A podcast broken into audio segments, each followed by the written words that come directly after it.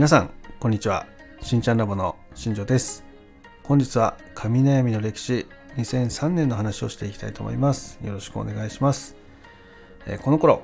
美容業界で何が起こってたのかねその話を今からしていくんですが、えー、もう美容室のブームっていうのはね、えー、結構ねこの頃からねあんまり起きてないです。トレンドで上がってきてるものなくて、まあ、ただ美容に関連したものとしてですね巻き髪スタイルっていうのがねものすごくブームになりました。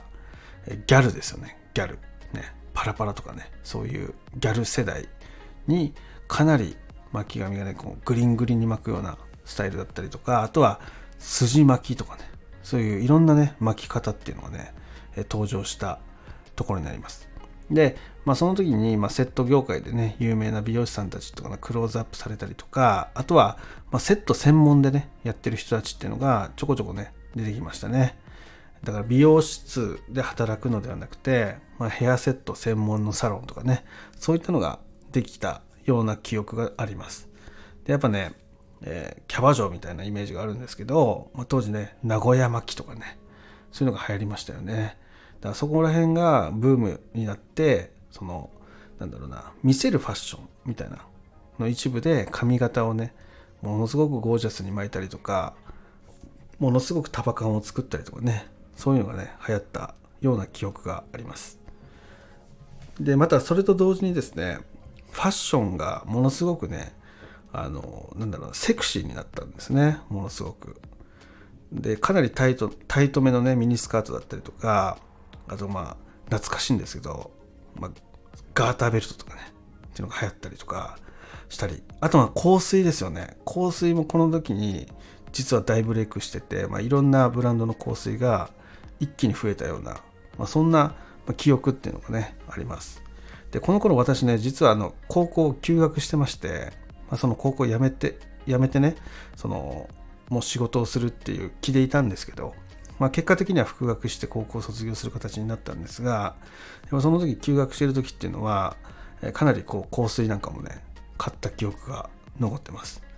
懐かしいなと思いながらね今振り返ってたんですけど。あとはねそのなんちゃって制服ブームとかねがあったんですよね。そのギャルって言われてる人たちが高校卒業したんだけどまたこう制服を着て街に出かけるようなそういうプチブームみたいなのもありました。であとはですねそのファッションであの前にねそのセクシーになったみたいな話をしたんですけどやっぱその肌の一部をこう露出するようなねファッションっていうのが結構流行したんですよね。背中を見せたりね足を見せたりとか、まあ、お腹を見せたりとかねそういうファッションです。そういうのがかなり大ブレイクしたそういう年になりますね。でまあこの中でその美容ですよね。美容室っていうのがどう動いてたかみたいな話なんですが、えー、美容ってねその、ま前回も話したんですけどもう2002年を皮切りにどんどん衰退していった流れっていうのがであってでこの頃ですね面白かったのはその美容室っていうところでそのカラーをしに行くとかねパーマをしに行くカットをしに行くっていう、えー、時にですねその完全にお店のそのメニューの名前が変わったタイミングっていうのも実は2003年2004年なんですよ。えー、前前回言ったのはそのダメージレスみたいな話をしてたんだけどその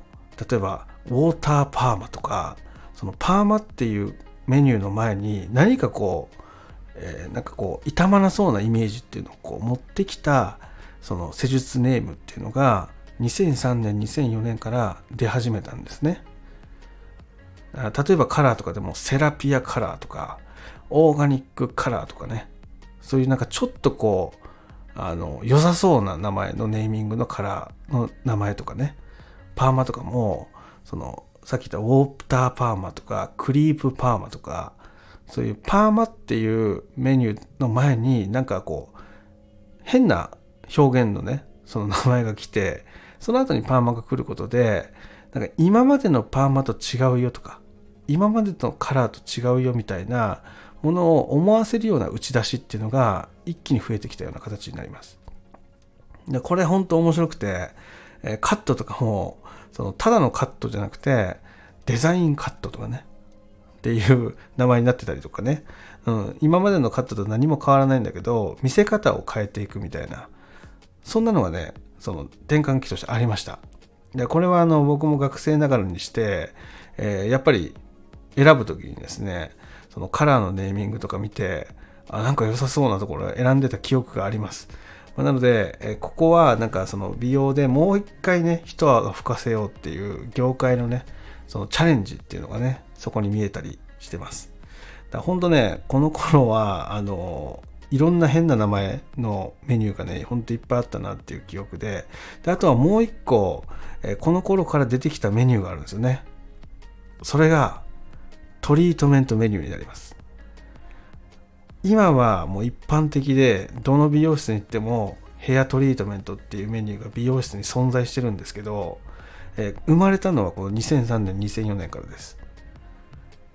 なんちゃらトリートメントとかねクリームトリートメントとかそういうのが流行った形になりますだこれがそのある種カラーパーマストレートカットこれだけでは業界の売り上げっていうのが保てなくて、え業界全体が一気にここからこうシフトしていった、まあ、そういう転換期になってますね。でこの時にトリートメントメニューを扱い始めたサロンっていうのが時代に乗れてねその扱えたサロンっていうのが生き残っていくような形。でそこについていけなかったサロンっていうのは閉店していくようなイメージ。そのお客様の認識も美容室に行くと痛むみたいなね。そういう認識がついてきてますよっていうことをね前回までに話してきたんだけどここからもう一回美容室に行ってみようかなって思うきっかけを作ったのがこのトリートメントメニューになります。ほんといろんなサロンがいろんな機材を導入しそのヘアケアっていうところにメニューを作り始めてそれを顧客の方をはじめ初めて来る来店されるお客様に対してま提供打ち出しをしていくような、まあ、そういうふうなメニュー展開っていうのが加わった年になってます。でこれ面白いんですけど発想はエステからです。要はエステのそのスチームでねその毛穴の汚れとかを取る施術があるんですけどああいうそのスチームをすることで汚れが取れてで潤いが与えられる、まあ、そういうことを髪の毛でできないかっていうふうに考えた人たちがそのまま横展開で美容室に持ってきたような感じなんですよね。だからこう、施術のね、内容とか、施術で使う機材っていうのは、結構エステサロンで使われてる機械メーカーさんのものが、そのまま美容室版を作って、で美容室で展開していくような形のものが当時は多かったです。はい、その後からですね美容メーカーさんが作っていく機材っていうのが増えたような形になってるので、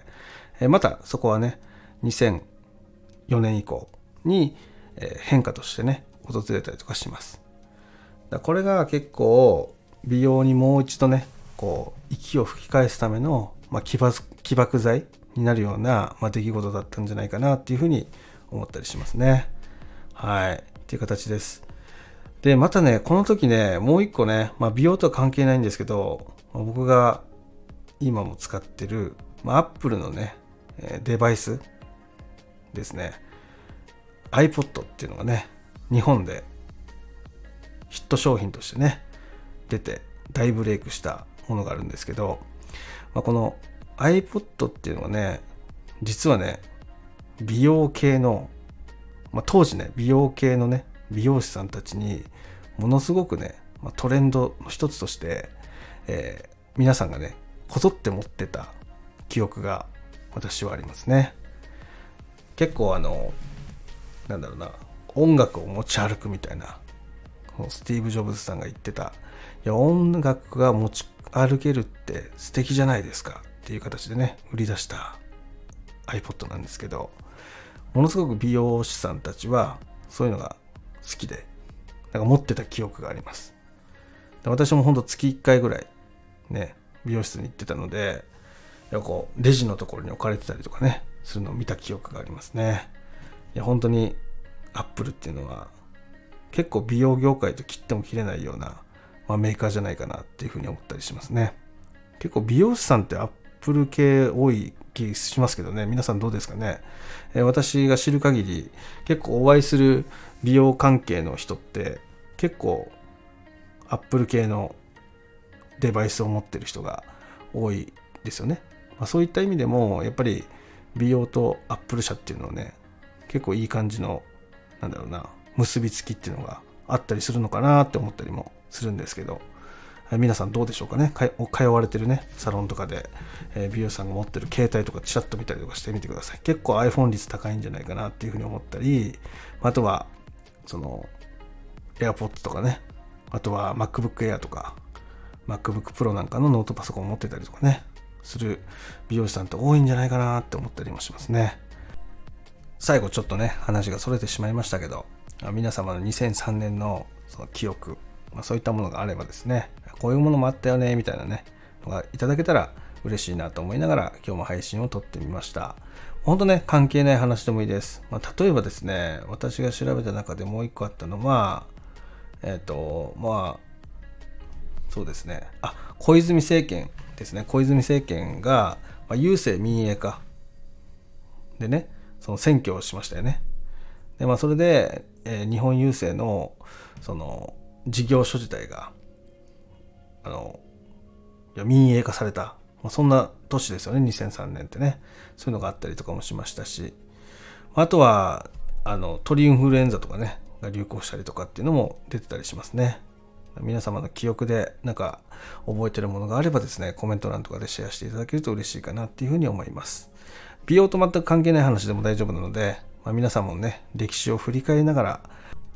この後のね、とときを過ごしてもらえたらなっていうふうに思っております。ということで、今日はね、この辺で失礼したいと思います。今日も最後まで聴いていただきありがとうございました。では、また来週。バイバイ。